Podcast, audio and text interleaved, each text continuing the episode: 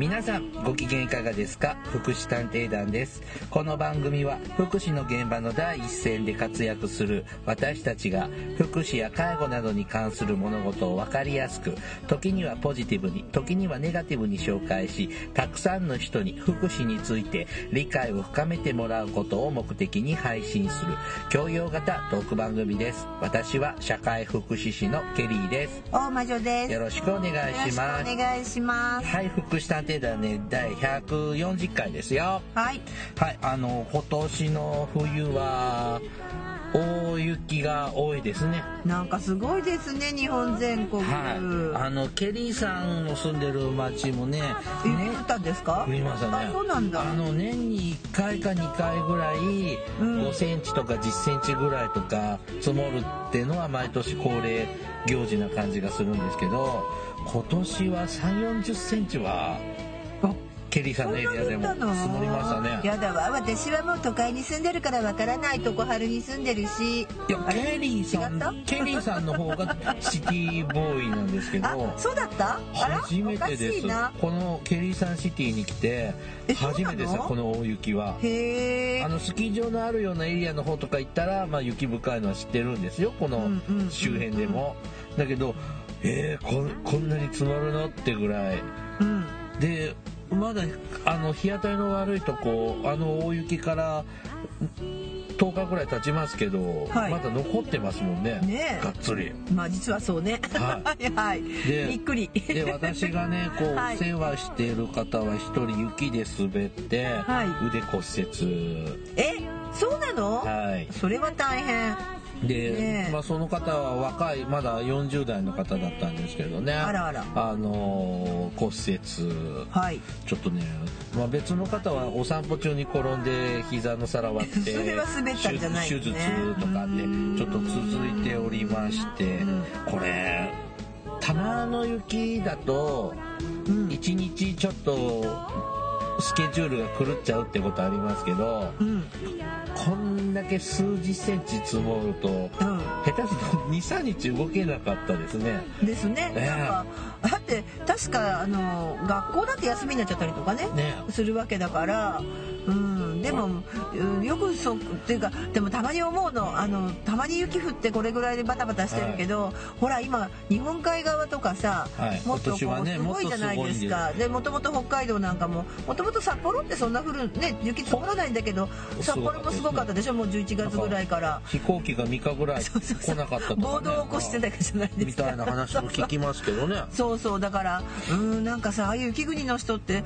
で雪かきってしてるじゃないですか。あでもたくさんみなす。ごいなって思ってます。そうそうそう。雪国の方は真面目だなと思の介護とか訪問介護とう、か、そうなのそうなの。どうしてんだろうね。うん、だからさこの前テレビでちょっとやってたのが、あの雪に埋もれちゃまあ雪でねあのデイサービスとか休みにするんだけど、まあ、それじゃああの大変だから、まあ、大変な人いるのでって言って、えー、と一人暮らしのうちに訪問してましたね。デイサービスセンターの職員が代わりにお弁当かなんか届けつつだったかな、まあ、急遽切り替えてうん。安否確認に行ってたって、まあ、そういうことも必要ですよね。うん、だから簡単に休めないんですよね介護業界って。そうですね。うん。盆も正月もなければ、ほんと雪でできない。天災も関係なく、まあ、一気に流されちゃったらまあ別かもしれないけど雪に埋もれるぐらいだったら逆に安否確認に行かなきゃいけない。雪国の方の情報もちょっと聞かせていただきたいものですね。すごいね。あの皆さん真面目で働き者だなと思います、うん。ダメだわ私みたいな常春の国に住んでる人は。そうですね。うさあ今日はですねあのー前回の配信の時に生活保護にまつわる話をしたんですけれども実はですねあれから一月以上ちょっとた収録から経ってるんですけれどもちょっと僕がですね、えー、とこの収録日的に昨日ですね、生活保護の申請をしたんですよ。え自分が？はい。あいやいやいやいや僕じゃないんですけども あのちょっとお手伝いをして、うん。えっ、とそのま生活保護の申請のね、話というのにちょっと今日は焦点当ててもう一回生活の保護ので最近ねちょっと話題になったちょっとからねニュースもねありましたのでそ,、そうね。れも絡めながらかなと思いますので。うんそうですね。はい。はいよろしくお願いします。はいはい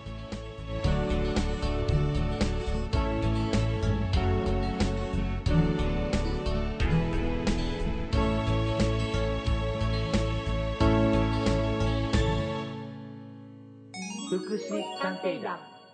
はい福祉探偵団第140回、はい。生活保護の話です。生活保護といえば。さあ、あの、年明けにね、また生活保護にまつわるニュースがありましたが、はい。えっ、と、神奈川県の小田原市の生活保護のそうそうそう。部署がですね、えっと、スタッフジャンバーにそ、こう、生活保護を舐めるな？舐めんな？なめんな？うん。まあうん。いろいろなことが書いてあってえっ、とそうそう。なんだった？なめんなジャンバーと通称呼ばれてんのかな？うんうん。まあ。なんかっていうか趣味悪ういん。まあ、これを、公費で、あじゃないの？これね公費じゃない自腹で買ったの。自腹じゃないの、まあ、そう公費で買ってもどうかと思うし自腹で買うのもどうかと。思うな。そう。もうだってここをね、まあ、ちょっとした新聞記事見ながらなんですけど、うん。はい。なんかだってえーっと、えー計64人が自費でジャンパーを購入していたことを明らかにしです。だからもともとある、まあ、無地のジャンパーにこのイラストイラストとか字をプリントしてもらうように、うん。半オーダーメイド感覚で作ったってことですよね。うんでもさあのデザインもさあれだし何なんでか保護なめんなってしかもローマ字で書いてあったんだよね。でこれが10年ぐらい前からって話ですね。そうなの。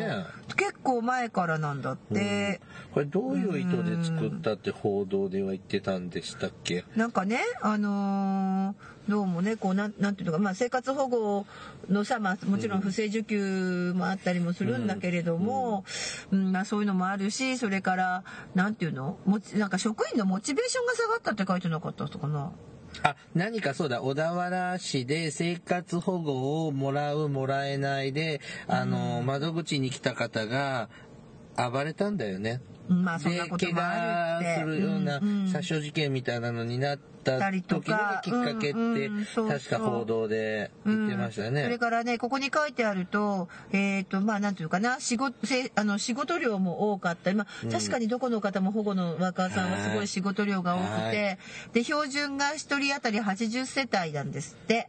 あの、受け持つケースの担当の数がそうそうそう。80う件。んだけど、それは80世帯以上も持ってないわけでもないっていうか、はいね、でないので、あのーそれ以上持ってる方に、本当にすごい数持ってるとこもあって、で、なおかつ不人気な部署なんですって。そうねう。ん、だから、なかなか、まあ、なんていう精神的にね、まあ、ちょっと病気になってしまって、えー休む方なんかも多い部署なんですって。それから本来はさ、社会福祉主事とか社会福祉士をね、はいちゃんと持ってきてもらったらいいんですけども、んそうじゃない職員さんとか、素人の職員多いでしょ？生活保護の職はい、員さん。ケリーサンシティも。多いでしょ？管理職とかはその系統、あの、福祉資格系持っている方、まあ、ちょこちょこい今ますけど。いらっしゃいますが、はい。あの、下っ端の者どもは、大体ね、新人が来るの、新人が。うんケリーサンシティは全員新、ほぼ新人だよ私ね。もちゃもちゃもう私今でも大好きな話が、うんあのまあ新人さん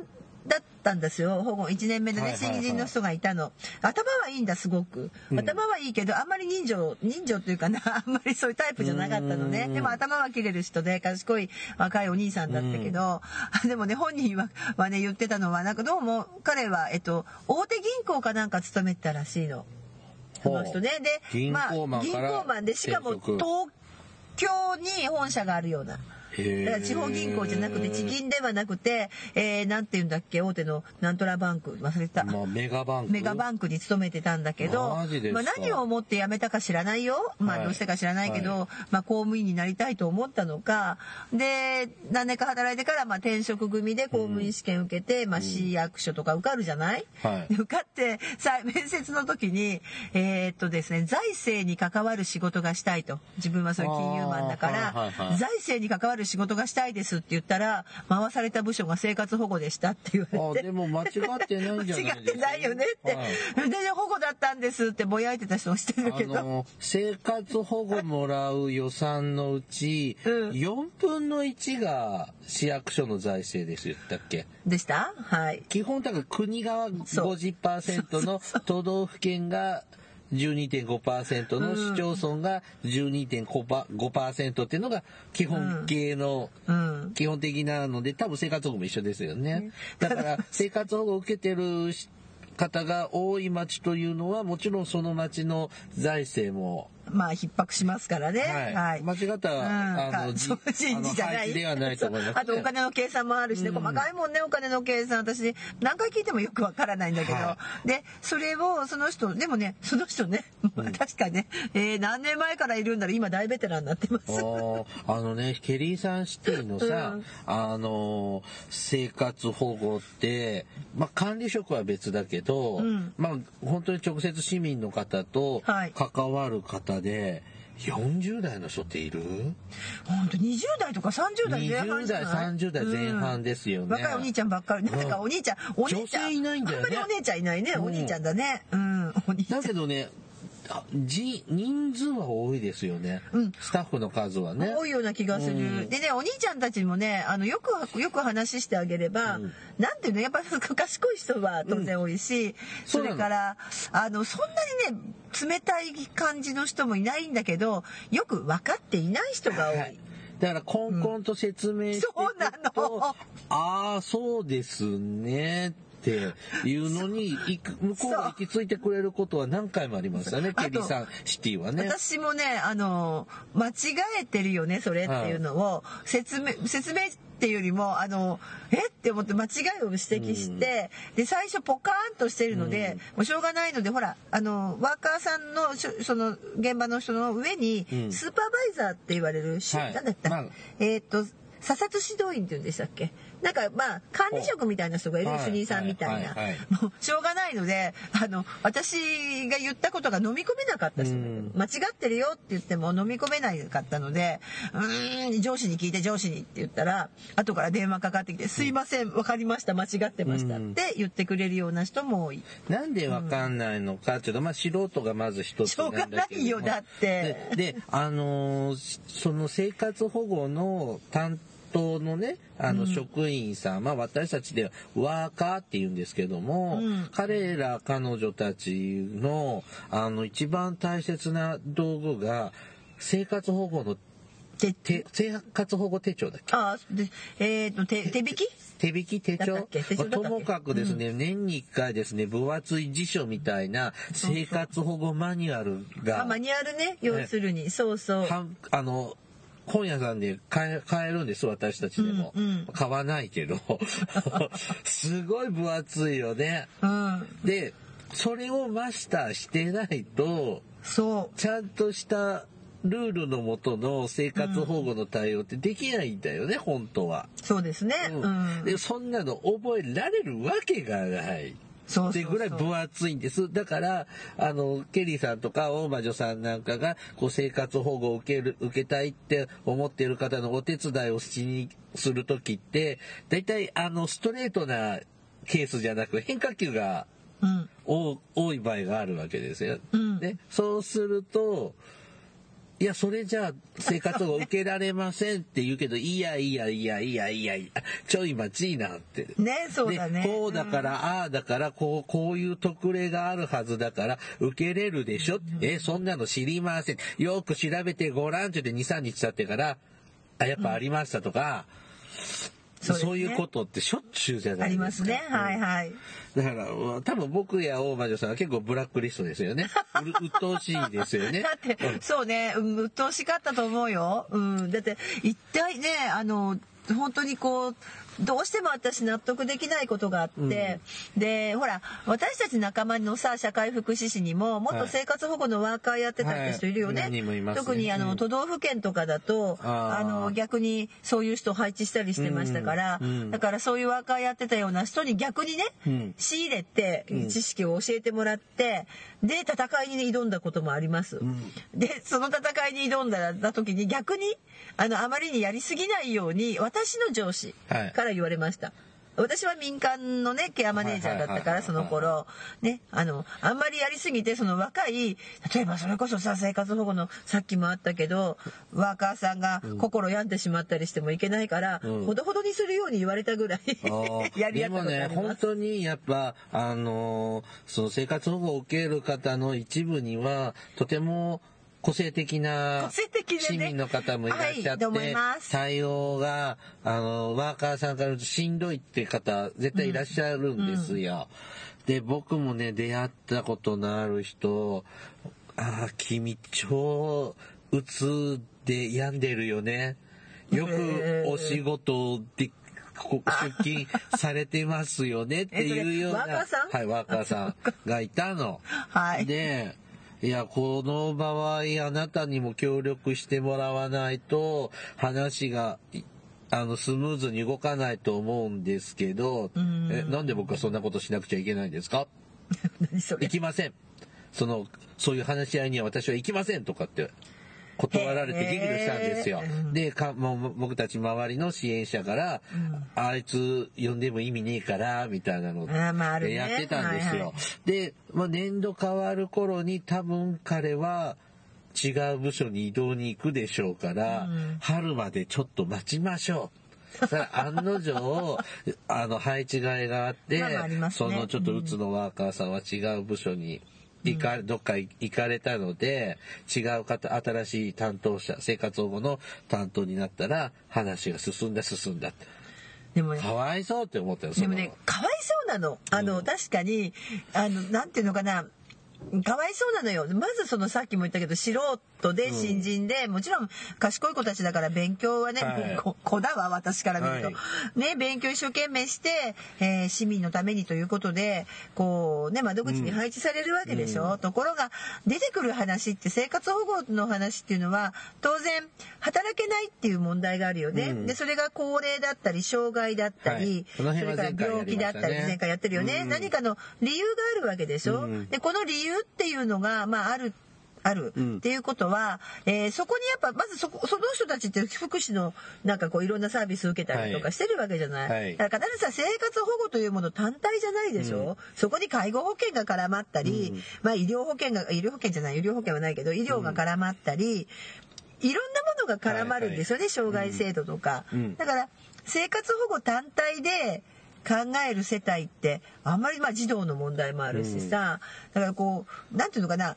ただただ貧しいからお金渡しましょうっていう仕組みじゃないじゃないですか。本当はここからうん。生活保護を卒業して、そうそうそう。まあうん。自立という言葉をよく使いますが、まあ自活できるようにうん。なるのが理想的な最終ゴールですね。うん。でも現場でも実際には現場見てるとそこにまああのいろんなね、えー心の病気を病んだ方もいらっしゃるし、それから介護保険使ってる方もいるしましましてや母子家庭さん、まあ母子だけじゃないかもしれない。いろんな事情でただ子供さんいる貧乏っていうわけじゃないのよね。そうそうそう。そこに一個昔みたいに本当に単単にお金がないですって話じゃないわけだから、いろんなものが複雑に絡み合うのでそりゃあね大変だよ。うん。でそこにまたこんな変な専門家みたいのが絡んでくるじゃない？口うるさい。横槍入れて引っかき回してね。そう。味方味 味方かと思ってさケース会議に出ていくとさ、なんで叩かれなきゃいけないの？みたいなね 保護家のワーカーさん。一人叩かれてたりとかさ。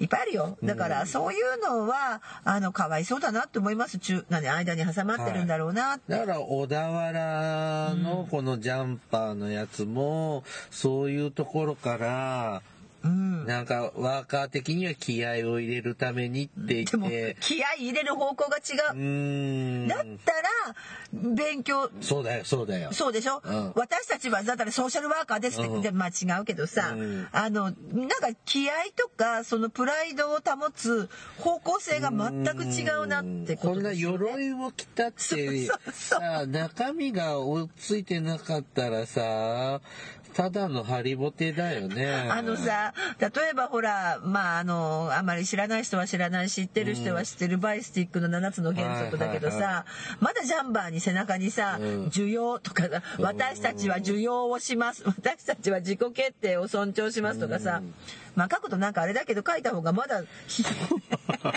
うんそれは売れないよ。あ売れない？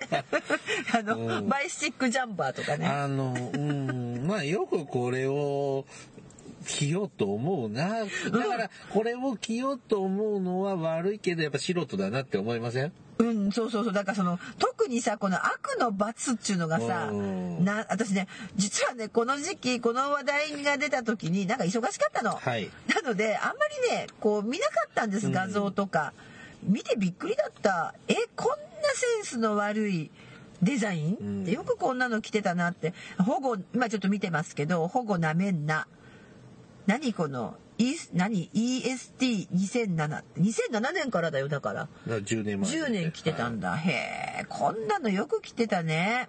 上も上だなって思いますね。まあ、それだけですね。あの、まあ、ワーカーさんの立場はハードで、まあ、それもね。勉強、私たちが見ると勉強不足で、ハードで、うん。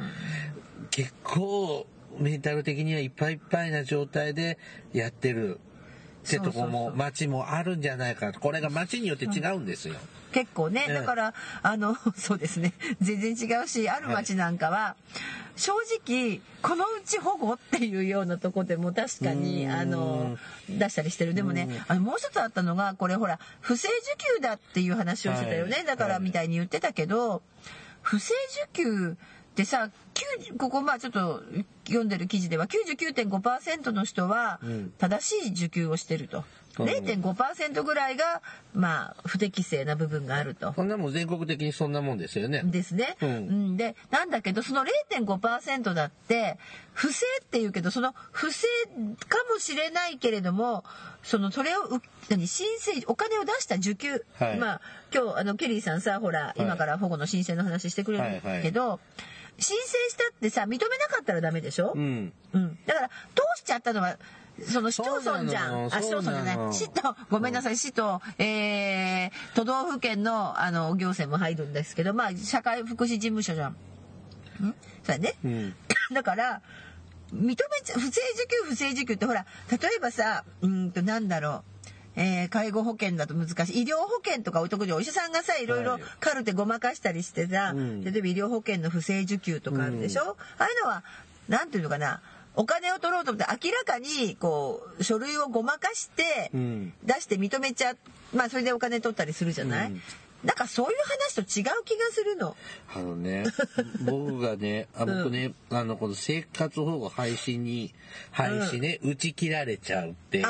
ああ、はい。この前、なんか前言ってたよね。うん、廃止になったケースって何回か僕、どうだろう、3人ぐらいお手伝いしたことあるんだけど、はい。えっ、と、そのうちね、2人はね、あの、僕悪いけど、市役、生活保護側、市役所側のね、うん。あの、管理を怠ってるよねって言いたくなるのよ。ああ、なるほどね。うんそうそうそう。で監督をね。はい。うんで、生活保護を受けてる方って、本当に、嫌だなって思う面もあるんだけど、あの、通帳に今いくら入ってます？お金が。はい。で、今月いくらお金もらいましたとかって、毎月じゃないんですけど、3ヶ月、ま、3ヶ月か半年に1回ぐらいは、うん。必ず報告書出さないといけない。あそうですねはいまあそれ出さない人は、あの、生活保護を、で、助けてあげる対象から外れますって、そうですね。言われてはいしまうので、出さないといけないんですが、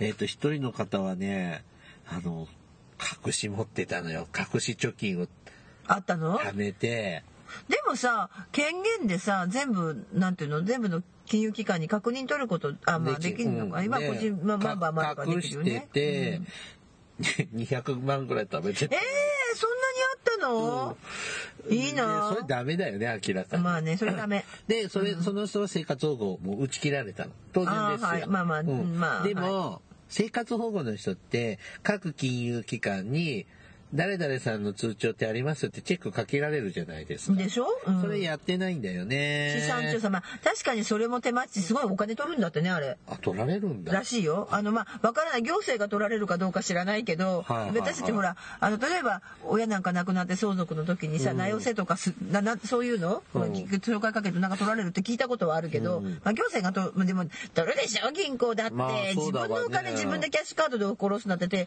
手数料取るんだよ。そうね。あ、そうか。だからしないのか。でしょ？だからなるべくそこもあるんじゃないの？そういう手間も。うん。でだだから、まあ、に要するに勘でこの人はと思うとこだけ引っ掛けるとかね。ううんん。だからそれはね、それをやってた人もいけないけど、まあね。うん、チェックも甘いよね。ざるだったのねって。うん。そう。だからね、例えば、あの、まあよくね、こういう話も聞くわけ。あの人生活保護ね、受給してるけれども、うん例えば、えー車乗ってる。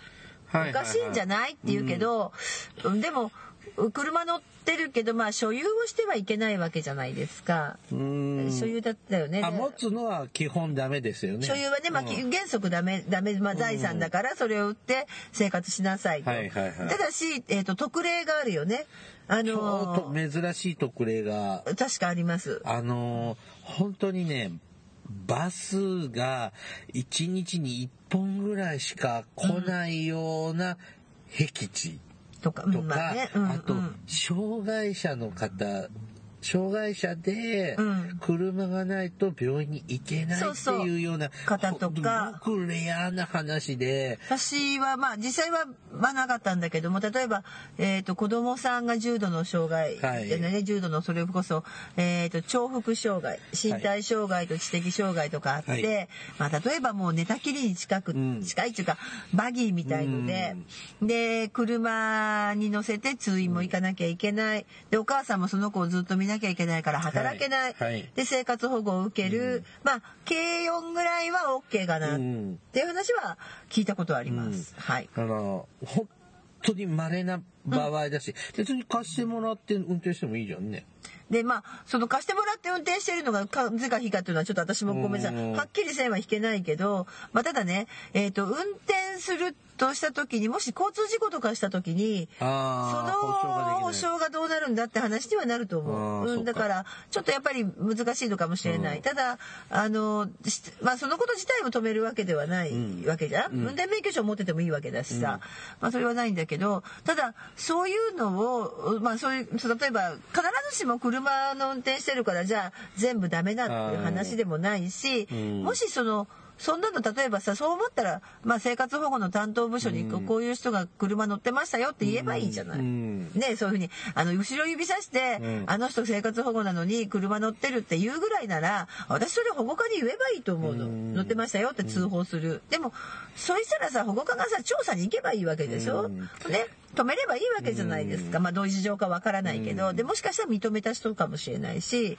まあもっともねあのすごいいいワンボックス乗ってるって聞いた瞬間にそれは違うなと思ったことはあるけどさ、それはありえないと思うけど。まあそういうのってもし私たちもおかしいと思ったらさ逆に保護課に言ってもいいと思うんです。ううんん、でもね、こんだけ持ってるよって言っても、うん、まあ、仕方ないっすよねって言って許してくれることもあそうそうそうあったりするし、でも担当が変わると突然ダメって言われたりとか、結構ね、ワーカーのね、采配次第にもよるんですよね。どう。なんだろうと思うけどさ。で、考え方次第のちょっと昨日も喋ってたんだけど、うん。結局、若い人、若い人はもう基本しかわかんない、知らないから、あーそんな感じ。頼りないでしょうねって。うん言われた。あー。やっぱりかって思いましたけどね。で、昨日ですね、ちょっと僕ね、生活保護の申請をはい。してきたんですけれども、あの、いきなりですね、昨日申請からがスタートじゃなくて、その前から、はい。あの、生活保護を受けたいんですけどもっていう相談に、そうそうそうそう。生活保護に行ってたんです。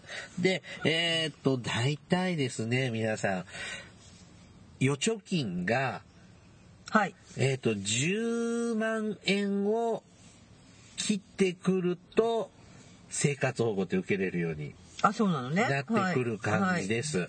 なので、だいたい全財産、あ預貯金が2、30万切ってきたら、今の自分の収入と支出的にいくと、えっ、と、だもう近いうちに生活保護を受けなきゃで助けてほしいんだけどっていうという時に一度相談に行くとはい。いいかも。いいです。ですね。が、うん。が、あの、ほら、このか、僕たちの介護の業界とかって、うん。ちょっとこんな介護がいるような状態になってきて不安なんだけど、はいっていうような相談をしたら、ちゃんと聞いてくれるし、はい。記録も残りますか？のっこうんどうだろう相談の内容によってですけど。はい。で、まあ、ちょっと予備軍っぽかったらどんな感じ？予備軍え記録残すか？うん、とか、この人のこと覚えてる？ああどうかな。でもさあのー大体覚えてる。まあ直接来たら覚えてるんじゃない？うん。あのまあ電話だとね。まあまあ本当に簡単な電話だとわからないけどでもい,、まあ、いわゆるインテークって専門用語で言うけどさわからないけどでも多分ねあの例えば、えー担当する地域の地域住民さんとかだったら全部記録に残して、えー置きますね。で例えば、はい。じゃあそれはうちのじそういう場合介護が必要になったとしてもうちの地域じゃなくあなたの場合は隣の町なんだけどって言ったらこういうのがあるああいうのあ教えてがあるる。とか、うん。こういう同じようなのがお宅の町にもあるからあるよとか、うん、であるでしょ？例えば隣本当におねこう隣の、ま、隣のブロックぐらいだったら、じゃああの連絡しときましょうっていいですか？って言ったらそちらに例えばあのーいやせっかく例えばさ、あんたと喋って楽しかったじゃないけどあんたと喋ってね、あのーだからこれまま担当してくれないのとか言われるじゃない？ですか、うん。いやごめんなさい、うん。私地域が違うんですと、うん。ねってあの島がね違う、うんまあ島が違う。まあね陣地もありゃそうそうそうそう縄張りもありゃ縄張りが違うんだっていうと、まあ、そうするとじゃあじゃあ不安だからじゃあ私ちゃんとね向こうの担当者に声かけとくから、うん。あのそこに行ってくださいねっていうぐらいのことまではする、うん。うんしまですもよさ生活保護の方っていうのはうん。あのいやそのあの本当に現住所のある市町村がうん。担当することになるんですよね、うん。だからケリーサンシティじゃなく隣町ですって。あそうか。言われる住所っていうかさ住民票じゃなくて。現住所ですね。じ住所？住民票？住民票もしくいや。住民基票もしくは。本住民票。でも居所じゃない？今いるとこそうですねんん。はい。現現住所とは言わないのか、うん。今その体があるところ。そうそうそう。住んでるはい。いるところですね、はい。だから隣町とか言われることがあるわけですよ、そうしたら今みたいなことってしてくれないんです。えそうなの、うん、あじゃあ隣の町の生活保護の人に言うとくねってのは基本してくれません。でもねそうかも。うん、でそれはやってる生活保護のお店がちいや違うのは介護も一緒だよな。うん？だけど、うん。民間介護はさほとんど今民間だからね、うん。うん。で連携図っていかなきゃいけないっていうのもそうそうあるじゃん。だけどでもうん生活保護は、ね。うん、ないんです。だって措置でしょ、うちの町はうち。お隣の町はお隣の町で。う。ん、でよく動いてくれる方でケリーサンシティからうん。ケリーさん誰々さんって人がそっちの方にそっちのお宅の町に生活保護の相談に行きますって言ってくれたら、御の字。こんだけだよ。言ってくれたらうん。行きますよぐらい、うん。こんなこんな事情でこんな状態の人でっていうようなことを言ってくれるようなことはまずないです。うんだってってでそ僕はなんかそういうのってもうもうちょっともう少し詳細に連絡とかやり取りするもんなのかなってまあね思ってたんですけどつながりですね、うんないです。であの生活保護って前回も言いましたけど申請主義じゃないですか。うん申し込みに行かないとダメだから申し込みに行かなくったっていいわけだよね。うん生活保護受けなくったっていいわけだから。うんでも、だから、その申し込みに行ってから申請って言いますけども、申請に行ってから、うん。この人ってどんな人なのかって調べ出す。あそうですね、うん。そうそうそう、うん。だから、えーっとね、その相談に行ったんだけど、って言っても、知りません、伝わってませんっていうのはザラにあるみたい。あーまあだねから僕が思ってた伝言ゲームの形ではなく、うん。一言。うん。ふた一言二言で一言。でした。だから、え、その、ちょっとね、そのケリーサンシティから隣町に変わるも、変わるので、うん。隣町に行ったんです。はい。で、ケリーサンシティの生活保護ワーカーが連絡してくれてるはずなので、うん。あしたからって言ってたから、うん。行きました。お金、はい。へなくなりかけ、なくなってきたからって言ったら、はい。うん。何のことですか？え、聞いてないんですか？はあ。で、担当の人も知らなかった。担当、その担当地区になる、本当の担当になってくれる人も聞いてなかっまあ縦はいわゆる縦割り行た。政はい。で、まあ電話は、で、後々聞いたら、電話があった事実だけはあり、うん確認取れました。はい。そんだけだった。ええもうそこでまた話一からやり直しじゃないですか。まあね。で、ちょっとまだお金を持ってるので、うん来月にしてくださいと。うん。って言われて、で、1ヶ月経ちました。うん。すいません。あ、で、来月また連絡してください。で、この地区の担当者は誰々さんなので、その人にって言われて、うん電話したら、何のことです？またこう、また再び、えー、うん説明よ。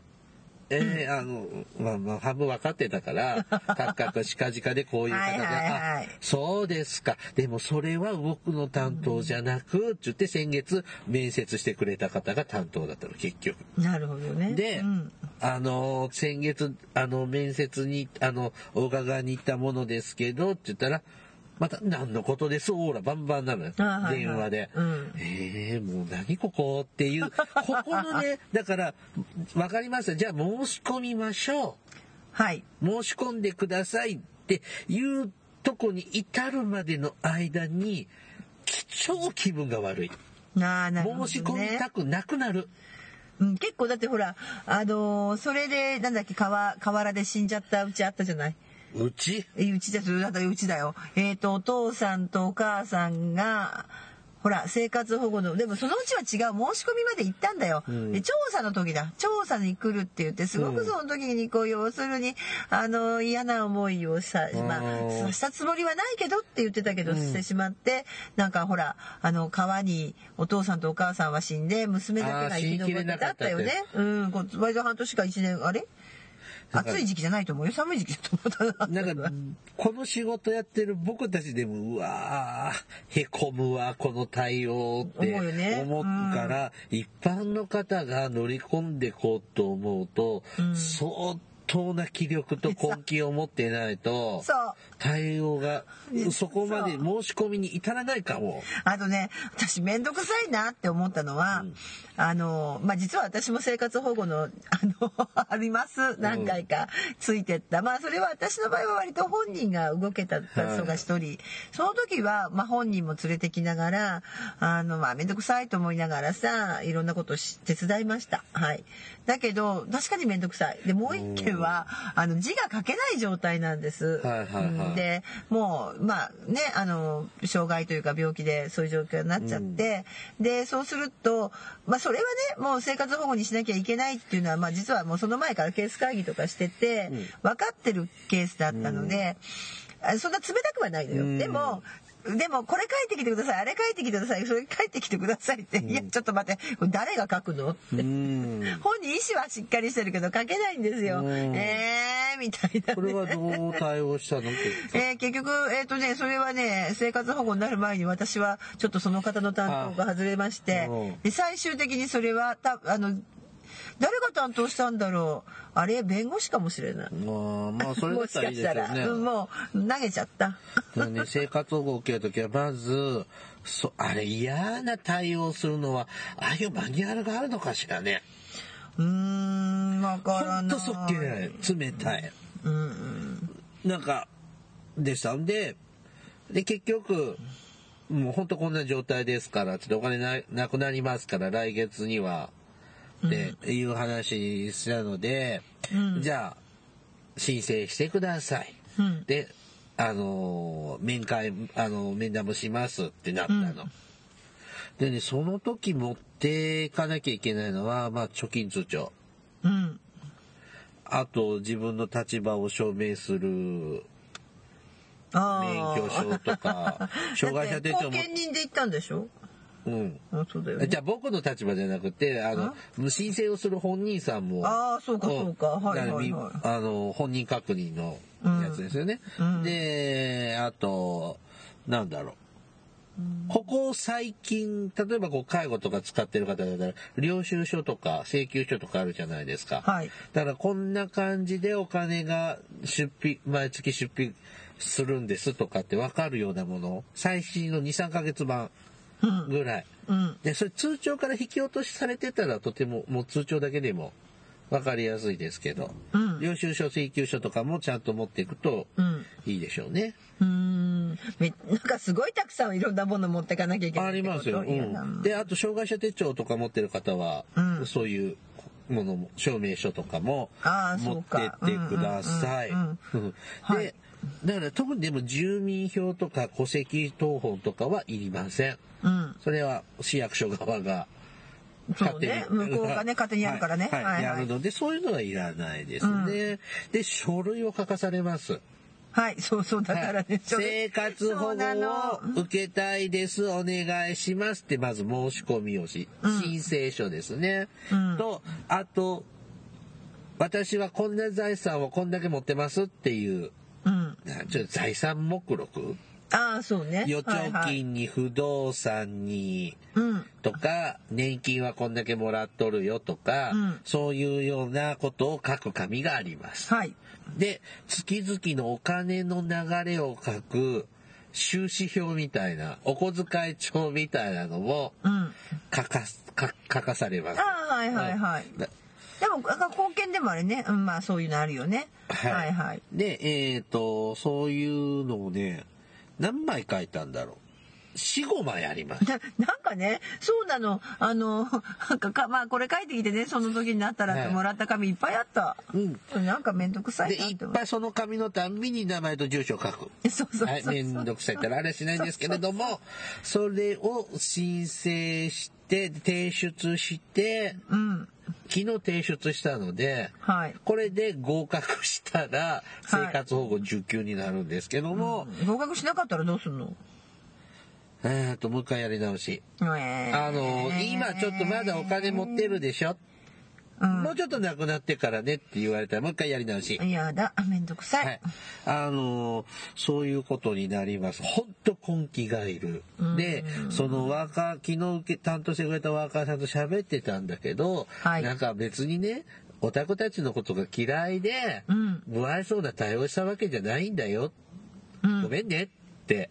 あれもああいう職種柄なんでしょうな。まあしょうがないでしょうね。うーんうん。ニコニコ、はい、いらっしゃいって顔じゃないもんねあの、それさ、介護保険とかはお客さんじゃない？はい。相談に来る人っていうのは、あわよくばうちの、ね、うちの事業所のサービスとかうち使ってもらったら、あの、まあ、行政の人はそうじゃないけど、うんまあね、ケアマネージャーなんてそうですよ。うん私を使ってもらったらいくら入るっていう客ですよ。はいはい収入になりますよ。ならないもん。関係ない。むしろ、で逆に仕事増えちゃうから、そうよ。だからもうあの嫌だなっていうのは出てくるのかな。うん。で、かといって、いや、制度に対してあなたは適合してる人ですっていうのを拒否するわけにはいかないから、受け入れるしっていうのがあるから、ちゃんと対応はしてくれるんだけど、仕事増えて嫌だなっていうのは思ってると思う。空気があるのよね。で、うん。その、で、そのね、住所とか、今その体がどこにいるかの、まあ、あっちに、住民票はこっちにあって、はい。体はあっちにあるみたいな人っているじゃないですか。ありますね。はい。で、こういうような場合は、その、こっちの町なのか、あっちの町が生活保護を持つのかっていうので、揉めるの？揉めますね。で、押し付け合いですね、見てると。へ結局うこの町から一人生活保護を受けてる人が引っ越しちゃえばうん。ちょっと町の財政助かりますよね。まあそうですね。うん。でああなたの町の担当だからねってこう押し付けられた方はうん。拒めないじゃないですか、はい生活保護を受ける権利があるうん。人だからっていうのでって、でなんか生活保護のワーカーやってた人にも聞いたし昨日の話も聞いてて、うん。こう話をトータルすると、あ、押し付け合ってる。あっちだから、この人はあっちだから君とこでやってって、うん。うん。なんか押し付け合ってるって、なんか自分の仕事がちょっとでも軽減されたらじゃないけど、はい。うんなんか、気持ちいい仕事のやり取りをしてるようには見え、感じませんでしたね。ですね。うーん。確かにね。まあしょうがないって言うと変だけどしょうがないけどね。だからこっちもあっちもルールをた生活保護の制度の制度を盾に、いや君の方だからとかってこうやり合ってて。う、ん。う。うん。ん。いや来てらちゃんと受け入れるよ。受け入れてくれるんですよ、うん、で、ちゃんと、うなんていうの？真摯に対応もしてくれるのよ。うん。うん、でも感じも悪いんだけど、はい。うん、でも、なんか、違うな。古いな、古い福祉だなってうん。感じちゃった。あのね私すいません。なんかねずっと実はあの手元であの、はい。今回のそのなんとかな生活保護のジャンパーの件とかも含めてちょっと調べながらうん。なんでふんふんって言ってるけど、そうなんだよね。あのそのそうなの。生活保護ってもともと古い仕組みでじゃないですか、なんだけどもでもい実際さ困ってることは困ってんだよね。そうよ。だってさ、うん。ケリーさんのケースは明らかに困ってる人さっきのはいはい。200万はまあ別として、あの明らかにだって後見人がつくっていうのは本人の判断力ももうないわけでしょ、うん。だから明らかに困ってるわけで収入もないんだからさ、そんな押し付け合いしないでよって思うんだけどさ、ううん。んでもまあ押し付け合う、まあ、理屈はわかる、はい。あの気持ちじゃなくて理屈はわかる。理屈はわかるけど、まあ、どっかで腹くくってくれっていう話も思うし、まあ、それはそれで思うんやけね思うんだけどでもちょっとなんかさあの思うのが結局そこに何て言うんだろう。専門職がやっぱり配置されてないのがさ一番ダメだよねって、実はあのすごいまともな記事が一個いやあのね実は今今回ジャンパーの事件をこう、はい。ネットで調べると、はい。いやあのジャンパーのあの人たちの主張は正しいっていうのが結構ネットに上がってるの。うん。でも唯一今見つけたのが、あそうじゃないって。原因は何か。専門職を置かないからだっていうまともな論評があってうーんって思ってた。でこうおかしいってあのなんていうのかな。もともとだってさ年金が少ないんだもん。うん、それもあるね。ねいろいろあってさだからべねそれだから専門職をさちゃんとせねあの置いてで不正受給って言うけどさ、うん、そうそう不正受給のほとんどは収入の申告うん。を忘忘れたり怠ったりとかっていうケースが多いので、まあ、そういうのもちょっとチェック機能をねしっかりすればいいじゃない。うん。うん、だからそうしていくだけのことであってさだってワーカーさんが忙しすぎって書いてある。まあ人件費足りないんだもん。そうそう。だからそういうとこさ、そう思ったらさ、そこに手厚く社会福祉士雇ってくれたらいいけどさ、いやね、なんかでも、ね。賢い人、そういうよく知ってる人を雇うと鬱陶しいじゃない？それは。難しいな。そうなの、うん。でもさ、そうすることでさ、やっぱり、うん、なんかもうちょっとしっかりした制度。だって、だってじゃああれだよ、偉い、本当大変だよ、貧困問題は本当に。ねあのーまあ生活保護を受けらもう何回もここ最近何回も言ってますけど生活保護を受けられる人は受けられるんです。はい、そうです。ですから、あのーちょっといろいろお手間取り、手間がかかるでしょうけど、ちょっと嫌な対応されるかもしれないけど、それで負けちゃダメね。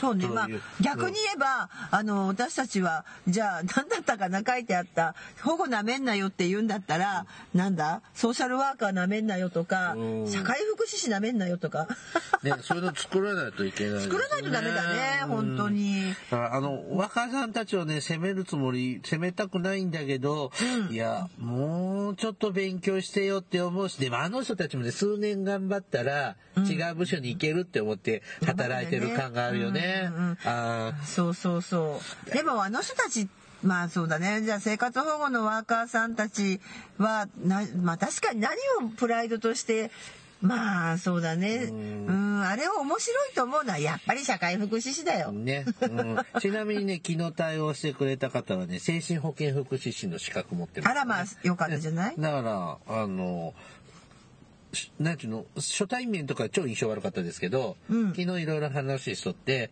うん、まあ、悪い人じゃない。ちゃんと分かる人だなってちゃんと分かるけどそこに至るまでが長かった。お疲れ様でした。はい、はい。参考にしてください。はい。じゃあ本編はここまで。はいはい。This is 福祉探偵団。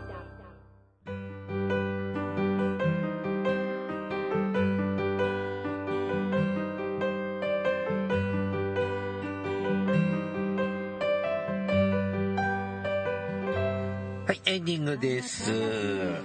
えー、と、半分以上、あの、雑談というか、愚痴みたいな話でしたけどね。はーい。本当本当ここ最近何回も言ったけど、貧困は私たちの背中、もうすぐ後ろに、何があって貧困に陥るか分かりませんからね。わかりませんわかりません全然。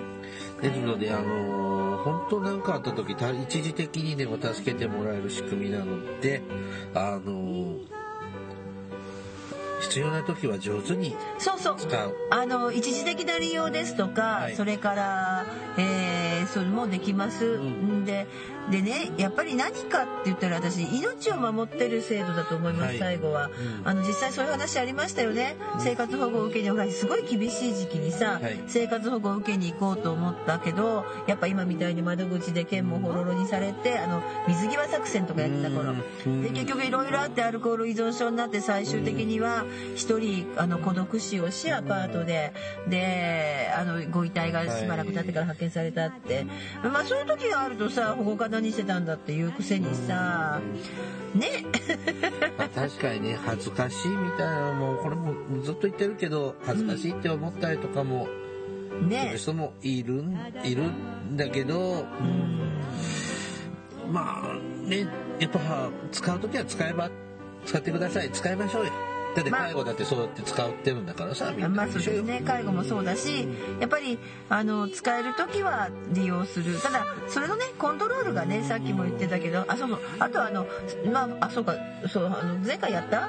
働いてても別に働いてもあその世代は賄えるだけどね。うん。だから別に働いてる人が生活保護使うのもおかしな話ではないうん、だからわけ必ですよね認め必要と認められたらちゃんとそうそう。でももらう上限すごい厳しいんですよ。さっきも言ったけど本当にもう10万以下とかになってこないとだけども、う、うん。んでもそれはまあ日本だ日本国憲法の中でさ保障されてる生存権だったりだとか、まあねあのそういうところの保障、はでもさそうだね憲法改正になるとそこもやられるのかな？いやそこそういうとこいじっちゃっえでもたらそこがいじるのなんだまあいいか。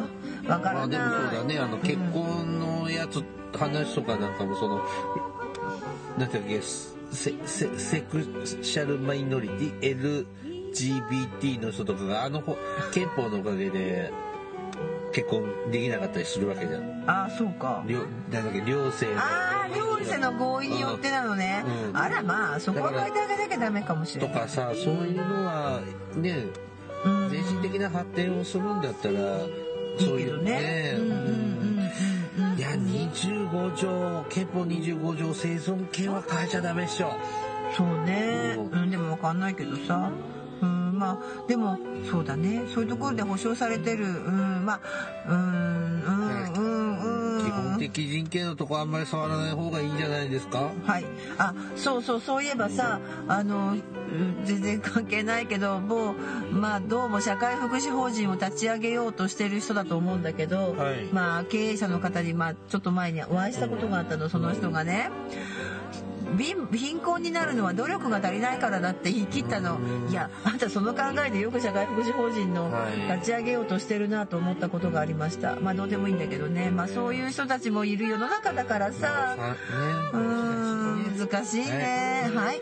はい、番組からのお知らせです。福祉探偵団では皆様から福祉や介護に関する疑問や質問、不満や愚痴、番組に対対する感想やご要望を募集しています。もちろん普通のお便りも募集集しています。お便りは E メールでお願いします。メールアドレスは福祉探偵団アットマーク gmail.com。綴りは fukushitanteidan アットマーク gmail.com です。まだ福祉探偵団のツイッターがあります。ツイッター ID は福祉探偵です。ヘボン式ローマ字で福祉探偵と入力して検索してください。フォロワーを募集していますので、ぜひフォローしてください。さらに福祉探偵団の Facebook ページも開設しています。Facebook ご利用の方は福祉探偵団の Facebook ページにいいねをクリックしてください。ではそろそろお別れの時間となりました。お相手はケリーと、大魔女でしたそれではまた次回お会いしましょう。ごきげんよう。ささような。ら「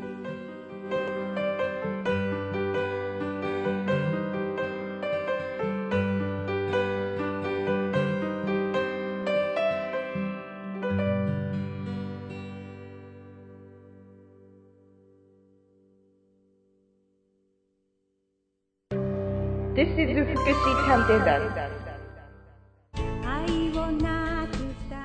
Hi everybody, how are you doing? This program is educational type talk show distributed for the purpose that we who work in the front of welfare, introducing about welfare things and care, etc. This program sometimes for negativity and sometimes for positivity, also intelligibly for getting deeper understanding about welfare for many people. 福祉探偵団聞いてね。